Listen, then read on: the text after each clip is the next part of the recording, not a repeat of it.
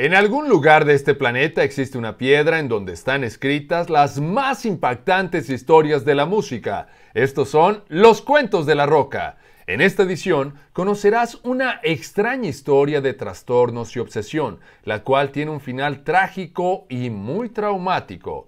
El 14 de enero de 1975, Ricardo López nació en Uruguay, en el seno de una familia de clase media, la cual después de algún tiempo se fue a vivir al estado de Georgia en el suroeste de los Estados Unidos.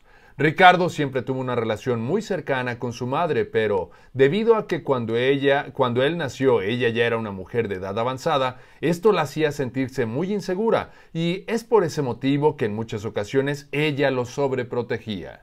El pequeño López siempre fue considerado como un niño introvertido, pero tranquilo, aunque desde temprana edad se le diagnosticó un síndrome que le ocasionaba dificultades en el aprendizaje, así como un trastorno en el desarrollo de sus características sexuales masculinas, lo cual le generaba huesos frágiles y músculos débiles. Desde pequeño, a Ricardo le costó mucho trabajo relacionarse con las mujeres, por lo que únicamente tuvo unos cuantos amigos varones, pero nunca hubo una mujer con la que él realmente haya entablado una relación de amistad y, mucho menos, un noviazgo en la etapa de la juventud.